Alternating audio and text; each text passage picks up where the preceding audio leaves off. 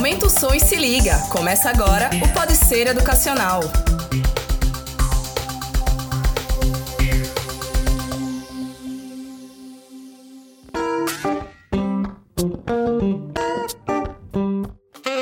Fala galera, tudo bem? Eu sou Silvia Fragoso e tô mais uma vez aqui com vocês para um novo episódio do Pode Ser Educacional. Por aqui a gente fala sobre diversos temas e hoje o assunto é bem curioso. Vamos falar sobre influenciadores digitais. Se vocês acham que ter milhares de seguidores nas redes sociais já garante esse título, vocês estão enganados. Para me acompanhar nesse episódio, eu tô com o Guilherme Gomes, nosso companheiro de equipe aqui no Ser Educacional. Oi pessoal, tudo bom? É bom estar de volta aqui. E também trouxemos para vocês o diretor da Corners, uma empresa que trabalha com influenciadores digitais, o Kalil Gessini. Falei o nome certo? Gesine. Gessini, Foi desculpa, quase, foi quase. E lembrando, pessoal, antes da gente começar nosso papo aqui, que você pode escutar o nosso podcast pelo Spotify, pelo Deezer, pelo Apple e Google Podcasts e pode entrar em contato com a gente e acompanhar nosso conteúdo através do Instagram, que é o arroba Grupo Ser Educacional. Lá a gente posta toda sexta-feira quando o episódio sai e tem vários conteúdos diferentes também para você se entreter, ficar informado, é bem legal lá. Antes da gente entrar no assunto influenciadores digitais, eu quero pedir pro Calil apresentar um pouco da empresa dele. É uma startup mineira. O que, que vocês fazem? Vocês identificam influenciadores? Como é que funciona? A gente surgiu em meados de 2015, quando a gente começou a se questionar algumas questões das tendências do mercado, né? A gente perguntava, poxa, legal. Antes, os grandes meios de comunicação, né, eles ah, eram os principais canais, certo? Então, TV, rádio e tudo mais. E a gente estava vendo que com a, a ascensão das redes sociais, melhoria de usabilidade dos celulares, né? A gente faz uma brincadeira que hoje a gente sai de casa sem carteira, mas não sai de casa sem celular. Ah, esqueci a carteira, beleza, vou embora, esqueci o celular, volto, né? E aí, obviamente, dentro disso, né, as redes sociais acabaram sendo cada vez mais, né, parte do nosso dia a dia. Um dos motivos da gente estar aqui hoje. Sim, sim. Exatamente, né? Então, por exemplo, o YouTube, ele é praticamente o segundo maior buscador do planeta, então ele só perde pro próprio Google. Então, você digita qualquer coisa, como fazer tal coisa no YouTube, vai ter uma dica lá, e dentre outras questões. E aí, dentro disso, a gente falou, poxa, legal, como é que será que a gente consegue ajudar as empresas a vender mais? Né? A gente fez essa seguinte pergunta ali em meados de 2015. A gente falou, poxa, legal, então as empresas precisam de uma comunicação assertiva, elas precisam conversar com o público-alvo certo e tal, tal. E foi quando a gente pensou, ué, mas espera aí, os blogueiros já fazem tudo isso, né? Os blogueiros têm uma comunicação muito assertiva, eles entendem muito bem o público-alvo deles, eles têm relevância e dentre outras questões a gente falou, poxa, legal, então vamos conectar empresas com influenciadores, né? E aí a gente fez uma pesquisa de campo extensa para entender como que já estava funcionando. Naquela época, em 2015, o termo influenciador digital nem existia. Então a gente falava blogueiro, algumas pessoas falavam formadores de opinião, entre outras questões, né? E a gente viu que de fato, né, 80% do mercado, né, principalmente dos influenciadores das empresas, eles estavam querendo se relacionar, eles já estavam entendendo essa tendência, só que como era algo muito novo, eles tinham muita dificuldade. As empresas, por conta de uma lista de tarefas extensa, elas não sabiam como abordar e nem como procurar esses influenciadores, né? Vamos dizer assim, numa galáxia que é o Instagram, por exemplo. E os influenciadores, por outro lado, também não tinham essa parte do profissionalismo de chegar, né, e bater numa porta, pô, Uninassal, poxa, eu acho que é interessante eu fazer uma campanha com vocês por conta disso, disso, disso, Era tá? muito tribal ainda, cada uma na sua, É, né? Era uma área meio no exatamente. limbo ali naquela época. ah, fulano me indicou, ciclano me indicou, então era muito por indicação, né? Então não existia essa proatividade, esse planejamento de fato, né? E aí a gente começou a atuar frente a isso, né? Pra, vamos dizer assim, Identificar essa galera. identificar essa galera, conectar bons influenciadores com empresas e procurar bons influenciadores para empresas, né? Então a gente trabalha nessas duas vertentes aí. A gente sabe que é um termo hoje muito comum falar de influenciador digital e inf- influencer, enfim. Mas o que é de fato um influenciador digital? O que é que caracteriza o cara como influenciador digital? Perfeito.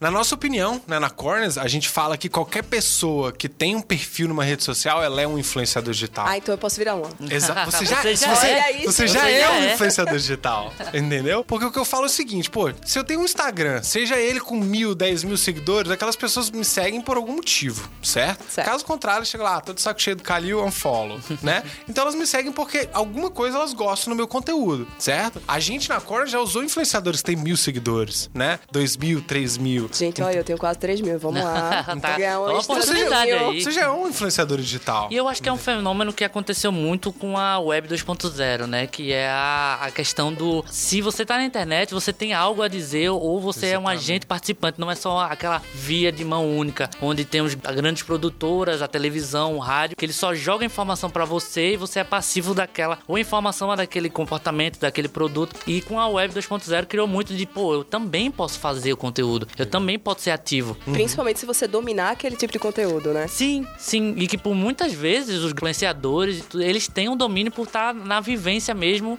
que é onde a galera, eu acredito que se atrai por eles, principalmente lá em 2010, quando surgiu esse boom, né? Com o YouTube, com essas coisas. Pegando esse gancho aí, que a gente tava, começou a falar sobre o que é ser um influenciador, como é que a gente identifica. É necessário que o influenciador ele tenha conhecimento sobre aquele determinado conteúdo, ou isso é uma coisa que pode ser construída quando você identifica um perfil que seja compatível com a empresa? Isso pode ser construído, né? Mas eu acho que o, o grande, vamos dizer assim, segredo dos influenciadores é, eu cito o caso clássico, né? Tipo assim, cara, ninguém mais acredita naquela história da Xuxa usando Monange, né? Todo mundo olha aquilo e fala, que isso, essa hora, né? Não, né?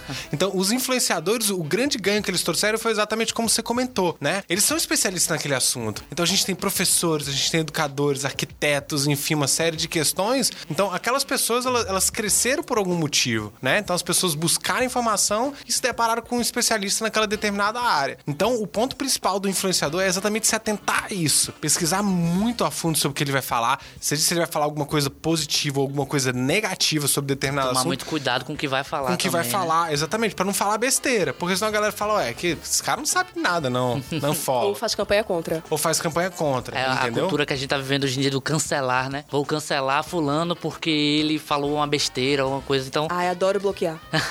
Quem ama, bloqueia. É, então os, os influenciadores têm que se atentar muito a isso, né? Que entra exatamente na questão do marketing pessoal. Uhum. Pô, se eu acredito numa determinada ideologia, né? Por exemplo, casos clássicos, né? A gente tem um exemplo do. Outro exemplo, né? O Ronaldo, fenômeno. Ele tinha o Instagram dele, o, o Twitter dele patrocinado pela Claro. E aí, um belo dia, não sei se vocês viram esse caso, mas ele tirou um print do celular dele e postou. Aí o pessoal viu que ele, na verdade, ele era de outra operadora. sim. Foi um escândalo. Isso aconteceu com vários, na Isso verdade. aconteceu com vários, né? Luciano Isso- Huck também teve esse problema, acho que a Juliana Paz também teve. Então, é a questão que você comentou, pô, né? Eu, eu tenho que me atentar aos meus valores. Se eu acredito em determinadas marcas, se eu acredito em determinados valores, eu tenho que seguir isso. Por quê? Porque os meus seguidores sabem, né, a fundo todo o histórico do, do meu comportamento.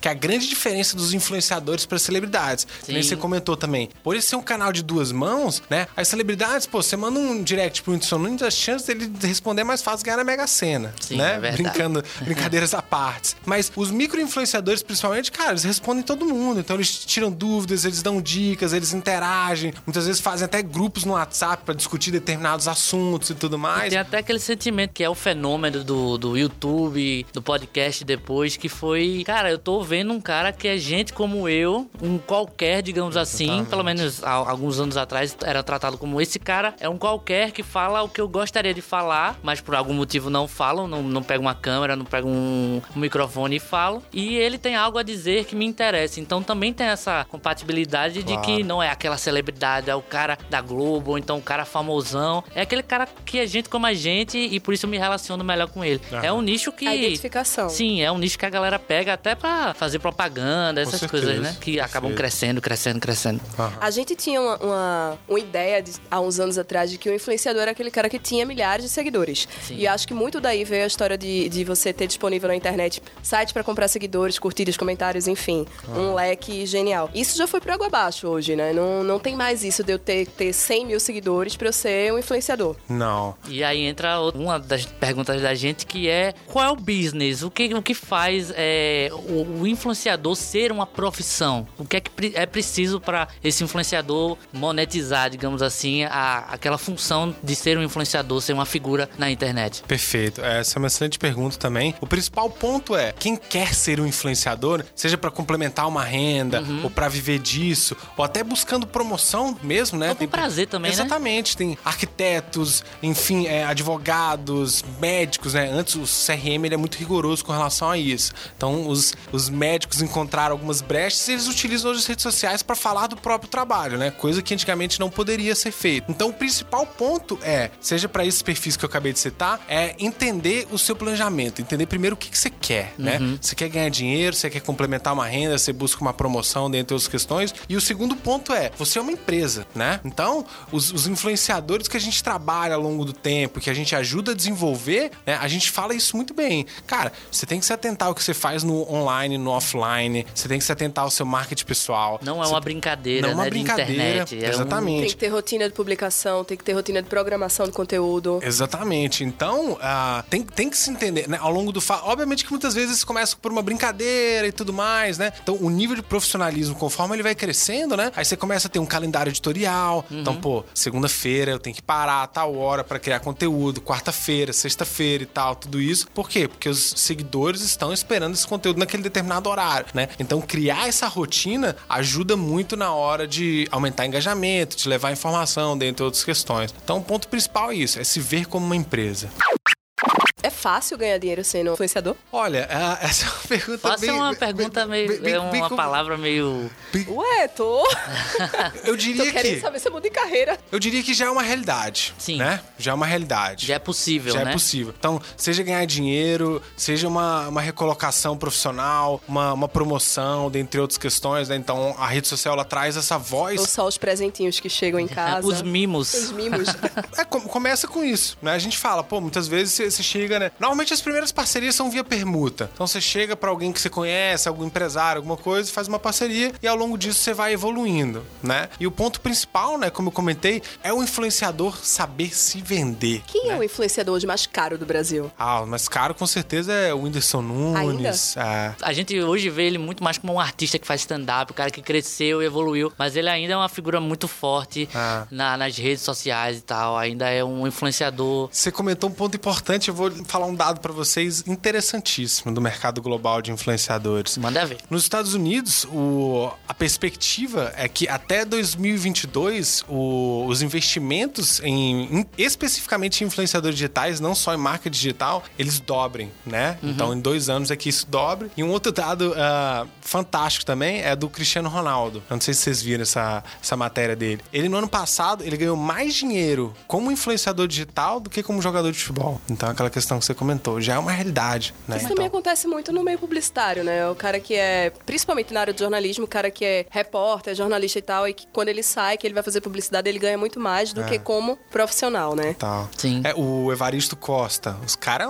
ele é A própria sensacional no Instagram também dele. tá nessa vibe. Eles também são influenciadores, né? Né? Com certeza. Pra você ser um influencer, isso tá ligado diretamente à sua reputação, diretamente sobre conteúdos que você consiga transmitir. Como é que vocês, na, na tua empresa, conseguem identificar essas pessoas? Quais são os dados que vocês analisam? Como é que isso funciona dentro do negócio de vocês? E é uma matemática certinha ou é no feeling? Pô, esse cara aí, se a gente trabalhar direitinho ele, vai dar, vai dar bom. São os dois, né? Então, obviamente, a gente tem um- uma parte de core business de tecnologia e tem também uma parte humana, que é onde a gente, né, analisa os perfis, conversa com esses influenciadores pra entender o histórico deles, entender os gostos, entender uma série de questões pra gente ponderar exatamente esse risco, né? Então, pô, legal, esse influenciador serve pra um determinado cliente. Pô, não, não serve. A gente sabe que existem muitas formas de burlar dados dentro das redes sociais hoje. Dentro da empresa de vocês, vocês têm algum sistema que consegue verificar a veracidade desses dados, de tipo, de engajamento, de número de seguidores, de curtidas, de comentários que são relevantes? Ou realmente é, é no feeling ali da análise do que tá público no perfil? É, a gente desenvolveu uma tecnologia proprietária, né? Exatamente em cima disso. Quando teve aquele boom, a gente começou a ter muita dificuldade de ver quem que era um real influencer e quem que era um fake influencer, né? Com estudo estatístico, né? A gente começou, fez uma engenharia reversa em todos os aplicativos para entender como eles funcionam, né?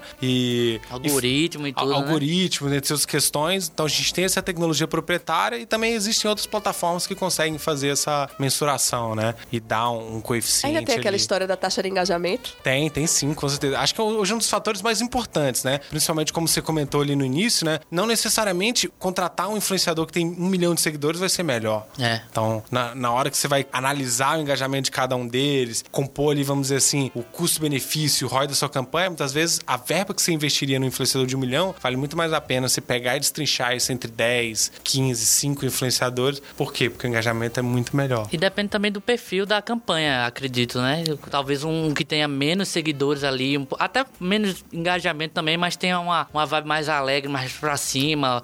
A gente citou o Whindersson Nunes, que é um cara sempre que parece parece estar sempre é, elétrico, agitado para uma campanha, talvez seja melhor do que outros que talvez sejam maiores, mas não tem um perfil para cada coisa. Então, é um estudo mesmo de perfil para cada campanha, assim, né? Não é algo, ah, vamos botar esse cara porque ele é famoso. Exatamente. Não é, não é assim, né? Perfeito, exatamente. Não é assim, é uma, uma análise, né? Ela envolve os dois. Uhum. Envolve tanto dados quanto uma análise humana mesmo. Tipo assim, pô, será se esse cara faz sentido pra minha marca? Será se o posicionamento que eu espero pra minha marca vai de encontro com o posicionamento do Whindersson Nunes, por exemplo, né? Uhum. Então é muito interessante analisar isso do que simplesmente falar, ah, não, o cara tem tantos milhões de inscritos, Bota ele vamos lá, contratar ele ele vai- que vai bombar. É. Você tava falando muito de, de que vale o conteúdo que o cara coloca, comportamento do cara e tudo mais. A gente já falou acho que umas duas ou três vezes do Whindersson Nunes aqui.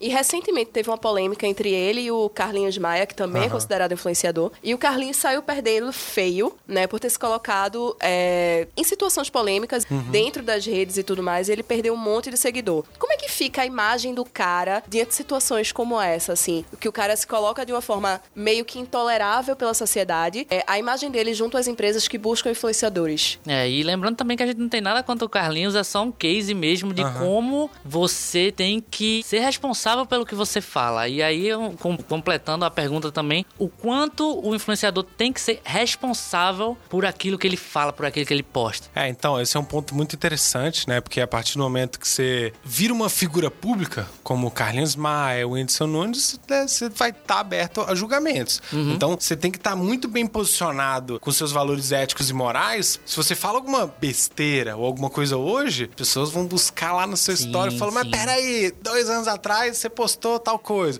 Que nem aconteceu com o Cossielo, na- na, Copa. sim. Também. Que ele Mesma fez uma- uma piada Ele e a galera uma veio piada, o pessoal foi lá no. Twitter. Histórico e... Foi lá no Twitter dele, Quando ele tinha peraí, né? 15 Quando ele anos falando 15 besteira anos, lá, e aí exatamente. que perdeu o patrocínio de muita coisa e tal. Que na verdade o que vai pra internet hoje fica a vida inteira lá. Fica a né? vida Sim. inteira. É uma, uma caixa de Pandora. Ele tem que ter muito cuidado na hora de se posicionar. Tanto tem influenciadores que se posicionam muito bem na hora de uma gerência de risco desse tipo, né? Na hora de se posicionar e tudo mais. Que nem aconteceu também com a, a Luísa Sons e o Whindersson Nunes, a maneira como eles se posicionaram, tentaram explicar a situação e tudo mais, porque viraliza, né? Qual foi o caso no Brasil que mais polemizou e prejudicou a imagem de um influenciador?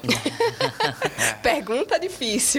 Tempo! Não, tô. Mas É porque a gente lembra muito, acho que, de casos que saíram em mídia, né? Eu acho que é muito mais como você fala o que você tá pensando do que propriamente dito o que você fala, né? Existem maneiras assim. É, eu acho que o caso recente que teve maior, vamos dizer assim, desastre na carreira de um influenciador digital foi com certeza do Cossielo. né? Né, eu acho que, tipo assim, na época ele perdeu todos os patrocinadores deles, todos os anunciantes e tal. Então ele realmente teve uma, uma grande baixa por conta daquele comentário que ele fez.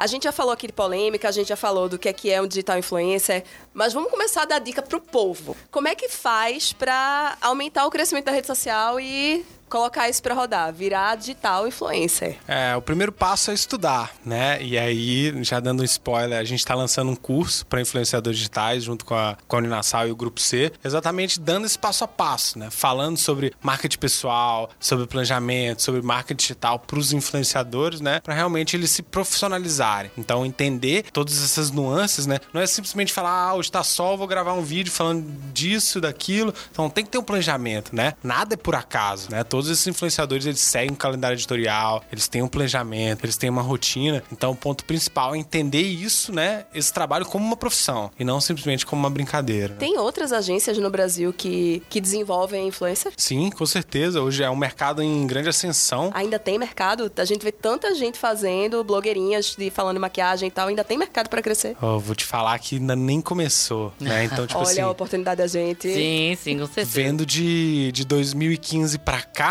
né? Como eu comentei, o termo influenciador digital não existia, era blogueiro. Então, eu ainda vejo que vão acontecer uma série de nuances, né? Principalmente o CONAR, ele ainda tá estudando meio de regulamentar isso, porque, por exemplo, o influenciador, na hora que ele tá sendo pago por uma publicação, ele tem que mostrar que aquilo é uma publicação paga, né? Ele não simplesmente tá falando daquilo de A boa história fé. do publi, né? Do A hashtag história do, do publi. publi e tudo mais, né? É um mercado ainda embrionário, né? Ainda tem muita coisa pra crescer e pra ser desenvolvido nesse mercado. Por ele ser ainda um mercado muito novo, é, já já tem algumas normas que regem ou isso ainda tá muito ali no limbo do, do que pode acontecer e como fazer? A principal hoje é essa do Conar, que você tá sendo pago pelaquela publicidade, você tem que colocar uma hashtag que é publi, você tem que, de alguma Independente maneira, do seu tamanho de... independente do seu tamanho. O público Ó, ó, tem que saber que aquilo o é público um tem que merchan. saber que aquilo é um Como é que merchan. o cara vai ser penalizado por não fazer isso? Então, aí que entra outra questão, né? Como é um universo muito vasto, o Conar ele acaba indo exatamente mais, né? Por exemplo, Bruna Marquezine já foi autuada, Gabriela Pugliese, grandes influenciadores. Por quê? Porque, obviamente, o Conar não tem condições de, né, de fiscalizar todo mundo. Eu acho Então, que é muito mais como você faz a propaganda do que anunciar que é propaganda ou não. Exatamente. E é aquela questão, né? Tem, tem que ser feito, né? Então, esse é Tem um que ponto ter principal. alguém pra regulamentar a história, porque Porque não, né?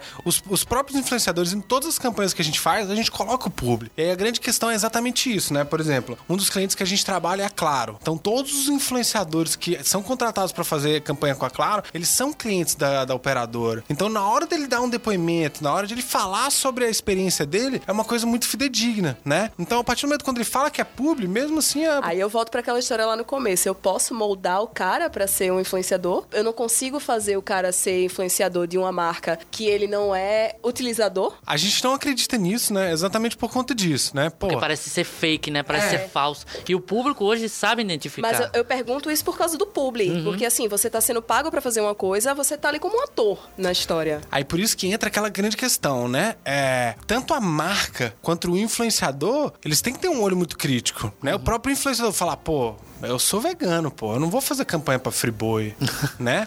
E a própria de uma Friboi história dessa. é, teve o do Roberto Carlos, né?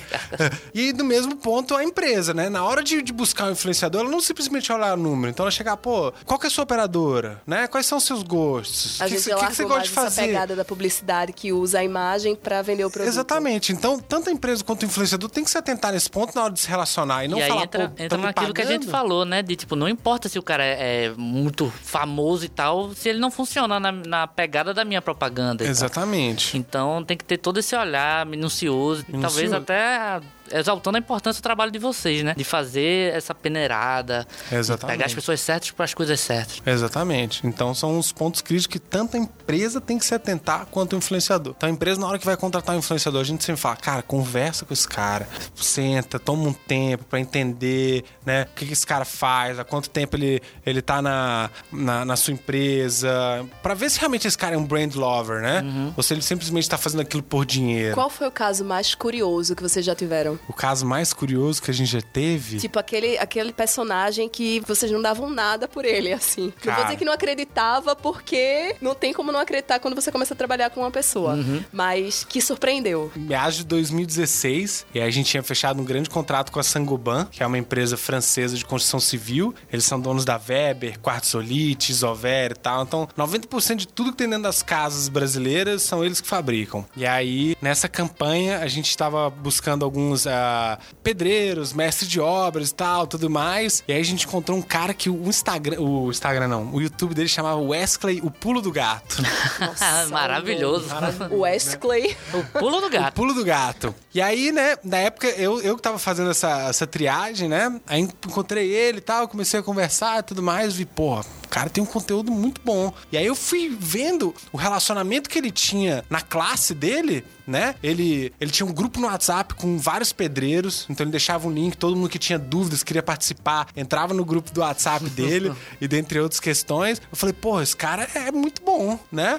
Apesar dele não ter todo o profissionalismo, era um amigo dele que gravava no celular, as imagens tremiam, o áudio ficava ruim, não tinha lapela, essas coisas e tal. Eu falei, pô, mas esse cara realmente ele é. Ele É é. um diamante bruto É. ali, né? É um diamante Que bruto. Só precisa de ser lapidado e tal. Aí, né, aí essa história é muito engraçada, porque daí beleza, aí virei pra Sangoban e falei, ó, era uma, a, a head de digital deles era uma francesa, chamava Lucille Charpentier. Eu falei, Lucille, é, tá aqui as sugestões de influenciadores e tal. Ela vira, Cali, não, não dá, não dá, não vamos... o nome do cara, Wesley, o pulo do gato, não dá, nós somos uma empresa grande, multinacional e tal, a gente não vai contratar esse cara. E aí eu bati o pé, eu falei, Lucille, o cara é bom, o cara é bom, pode, pode acreditar e tal. E aí, dito e feito, o cara publicou o vídeo dele, Sangoban me liga. Calil Gente, alguém me dá um telefone, eu preciso ver a cara desse. Aí, olha só, aí ele publicou o primeiro vídeo. Tinham vários influenciadores na campanha, né? E aí ele tava na grade, publicou o vídeo dele hoje. Por exemplo, meio-dia. Aí publicou o dele vídeo meio-dia, né? Eles aprovaram e tal, tudo mais. Deu umas duas horas, a Sangoban me liga, né? O Anderson. Calil para tudo. Falei, A casa caiu. casa caiu. Falei, que isso? Falei, o que aconteceu, Anderson? Falei, ó, o vídeo que já foi publicado, já foi publicado. Eu posso segurar a galera que ainda não publicou, que vai publicar mais tarde. Beleza? Beleza. Aí ele falou, ó, o site caiu, o site saiu do ar. Ai, Aí eu falei, Deus. já sei o que aconteceu. Já sabia. Eu falei, Foi beleza. o pulo do gato. Aí, no dia seguinte, ele me liga, felizão. Calil, pô, o cara derrubou o nosso site e tal, não sei o que, a gente tá muito feliz. E aí, tipo assim, então, é, esses são De os. onde você não E imagina, o né? Wesley virou o garoto E o- propaganda. E o Wesley, o pulo do gato. Sim. Um Teve cara- até um exemplo recente daquele Júnior Bass Gruvador, não sei se você viu, que era um, é um segurança que ele toca baixo, ele faz versões de O forró. cara foi parar no Rock in Rio, O cara tocou pô. com Jack Black no Rock in Jack Rio. Black o cara fez in Rio. propaganda de operadora, ele fez propaganda de filme agora do próprio Jack Black. Então, Uhum. é só, só precisa do, lapidar o que você acha que. Eu acho que é até uma das coisas que a gente pode falar que, é precisa, que a pessoa precisa, independente do segmento, ela precisa ser, passar ideias, passar, ser bom de comunicação, não necessariamente falando nem nada, mas passar uma ideia, né? É, e cara, e né, que nem você comentou do, do gruvador aí, cara, é ser autêntico. Sim, ser Saca? você, né? Tipo assim, a então, galera porra, sabe quando é fake. A galera sabe quando É. é velho. Ó, aquele, os vídeos dele é sensacional. São cara ótimos, tocando cara. baixo ali e tal. O Wesley, o pulo do gato, mesma coisa. Tipo assim, sabe? Pô, o cara tá lá. Gente, eu tô vendo a cara do Wesley. Vocês não estão entendendo. Eles estão mostrando aqui o YouTube dele. O cara é sensacional.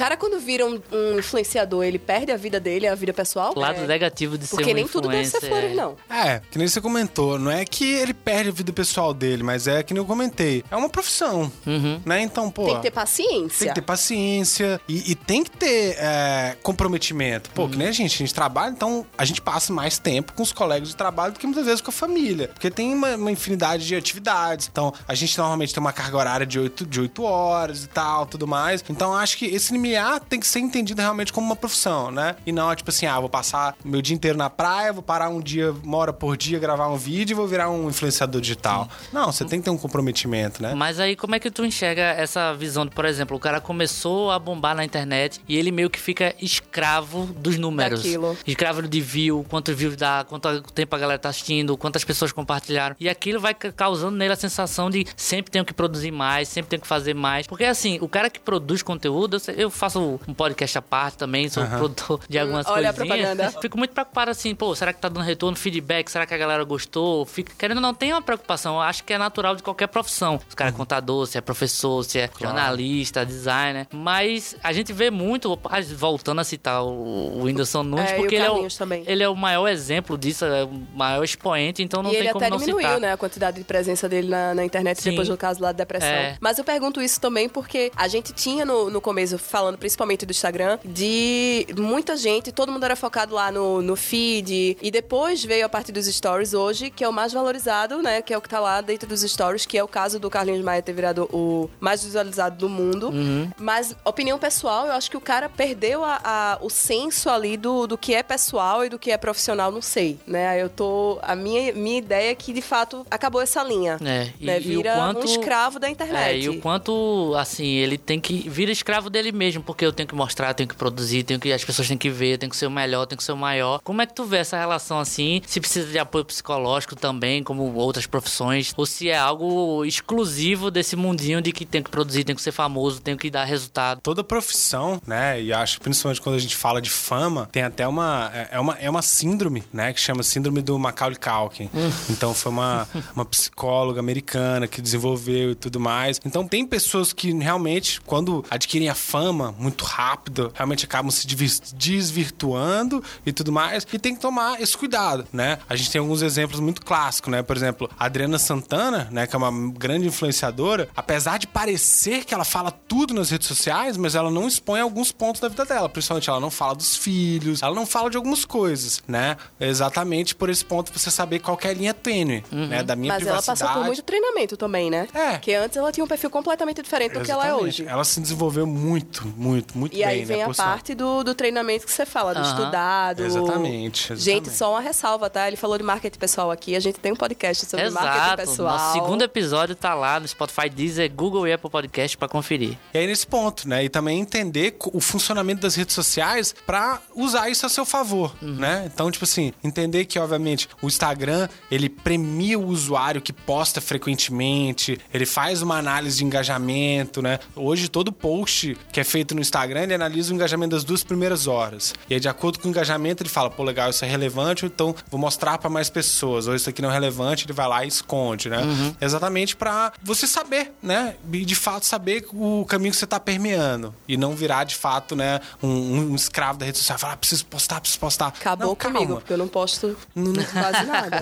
Mas exatamente, não é, não é bem assim. Então, ah, vamos lá, então vamos lá, vamos fazer meu treinamento aqui. Então vamos passo Eu não a passo. tenho costume de postar, eu posto lá uma vez por semana e tal. Uhum. É, eu consigo resgatar o meu perfil, se eu quiser, ele- dentro desses algoritmos do Instagram. Se eu voltar a publicar com frequência, ele, ele entende isso. Consegue, ele, vamos dizer assim, ele não. Como é Ele fala? não vai me dar moral. Ele, ele não vai falar, ah, não, a Silvia não, não eu vou deixar ela de castigo Ah. aqui, né? vai me colocar na geladeira. É, eu vou te colocar na geladeira. Então não tem nada disso, né? Ele vai. Você volta a utilizar, aquilo vai virar. Exatamente, porque que nem eu falei, o Instagram, ele analisa, você fez um post hoje, independente se tem um dia ou uma semana que você não faz post. Ele vai analisar as duas primeiras horas daquela sua postagem. Se ele falar, pô, tá tendo muito like, é interessante, ele vai e mostra pra mais usuários. Outro ele fala, pô, na verdade isso aqui não teve nenhum engajamento, ninguém tá curtindo e tal, então isso aqui não é relevante. Ele vai lá e esconde isso, né? Então, são essas maneiras que a rede social utiliza pra divulgar conteúdo, né? O que é que é o engajamento bom hoje? É, Vamos falar em porcentagem, né? Pra quem tá escutando entender o que, que a gente tá falando. Eu tenho, sei lá, 5 mil seguidores. O que, que é um engajamento bom em número de curtidas? 10% disso? 20% disso?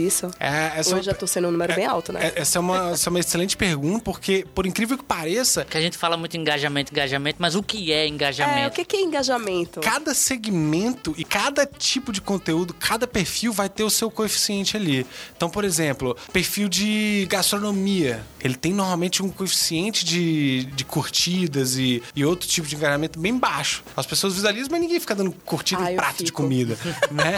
Então, a gente acaba percebendo esse tipo de coisa. Então, vídeo, entre outras questões, né? Então, não, não tem um coeficiente exato, né? Eu acho que o o próprio perfil tem que ter essa análise pessoal do, do engajamento dele. Então, pessoas têm, causam mais engajamento que a gente, por exemplo, postou foto de um, sei lá, do meu celular novo, só a foto dele. Isso Aí- é ostentação. É, não, mas não digo nem isso. Tipo, causa 50 likes, vamos supor. Chega nem a isso, mas. É, mas aí eu posto uma foto eu segurando o celular e tem mais. Tem essa métrica de aparecer as pessoas. É, pessoas tem, causam. tem, tem alguns estudos psicológicos que mostram isso. Ah, normalmente selfie, né, tem mais like. Mais like. Aí que vai aquela questão também, que nem eu comentei. Não tem um, um coeficiente exato, por quê? Porque vai depender do tipo de conteúdo. Se é vídeo, se é foto, se é isso, é aquilo, por quê? Então, às vezes o cara faz um vídeo e fala, galera, comenta aí. Ou galera, dá um like. Então, dependendo desse tipo de conteúdo, você vai ter um KPI ali pra se analisar, né? Então, acho que isso entra muito no planejamento estratégico do próprio influenciador. Que KPI que eu tô analisando, né? Eu quero, eu, eu vou criar um, um calendário editorial para aumentar minha base de seguidores, eu quero melhorar meu engajamento de likes, eu quero melhorar meu engajamento de comentários. Então, acho que isso vai muito da estratégia também, né? E aí, obviamente, isso fica mudando. Tudo é estudado, né? Tudo é tem estudado, como exatamente. estudar. Vamos às dicas pros coleguinhas, Vamos. né? Top cinco top dicas. Cinco. Cinco dicas. Primeira, postar frequentemente, de preferência diariamente. Ah, não necessariamente. Eu acho que a, a fre- a constância é, é melhor do que a quantidade, Hum. né? Então, tipo assim,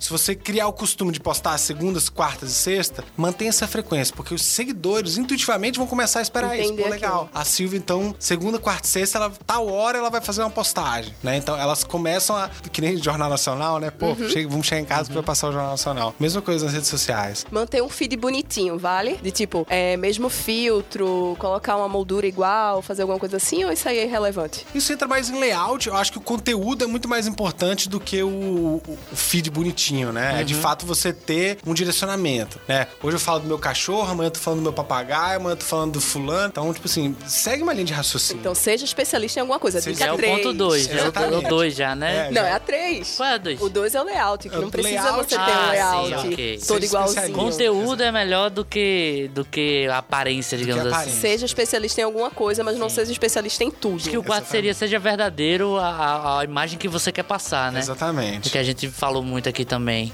E o quinto, O que é que seria o quinto? acho que estudar. Estudar, né? Tipo, se dedicar e tal. Acho que seria o mais importante de todos esses, né? Exatamente. Acho Se você realmente quer ser relevante, um influencer, ganhar dinheiro, fazer disso uma ferramenta de trabalho mesmo, então acho que o estudo é imprescindível. Pra qualquer coisa, na verdade, né? Mas pra esse também. estratégia de marketing digital, estudo sobre marketing de conteúdo, né? Com certeza, isso é, o- é um ponto importante.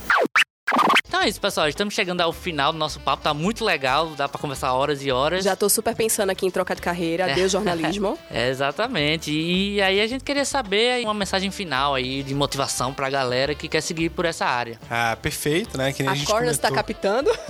Estamos captando também. E temos uma novidade, né? Inclusive, a Silvia aqui já, já vamos conversar ali depois para ela fazer o curso de influenciadores digitais da Uninasal e da Corners. Então, né, a mensagem é essa. Se você quer se profissionalizar, tanto que você quer viver disso, ou você quer complementar uma renda, ou busca uma recolocação profissional, uma promoção, entre outras questões, é possível, né? E aí tem uma infinidade de conteúdos, tanto gratuitos, cursos, enfim, que você pode estar utilizando aí para se profissionalizar como influenciador digital. Então é isso, né? É possível, pessoal. É possível. É possível. Vamos lá, gente. Gerenciamento de crises nunca mais. é isso aí, a gente vai chegando ao final desse episódio. Quero agradecer a presença do meu companheiro de equipe, Guilherme Gomes. Também quero agradecer bastante a presença do Calil aqui com a gente. Acho que Obrigado. a gente conseguiu falar um monte pra quem tá ouvindo. É, Esclarecer e a gente algumas volta... dúvidas, né? Esclarecer. Algumas poucas, né? Quem tiver mais dúvida, manda aí pra É um gente. universo vasto aí, fica Com muito. certeza. que a gente faz Foi uma bem legal. consultoria com o Calil e tira as dúvidas de vocês. E é isso aí, pessoal. Lembrando que para escutar nosso podcast é no Spotify, Deezer, Google e Apple Podcast e acompanhar nosso conteúdo, todo o nosso conteúdo, na verdade, no Instagram pelo arroba Grupo Ser Educacional. Beleza? Até a próxima semana. Tchau, tchau. Até mais. Tchau, tchau. Ciao.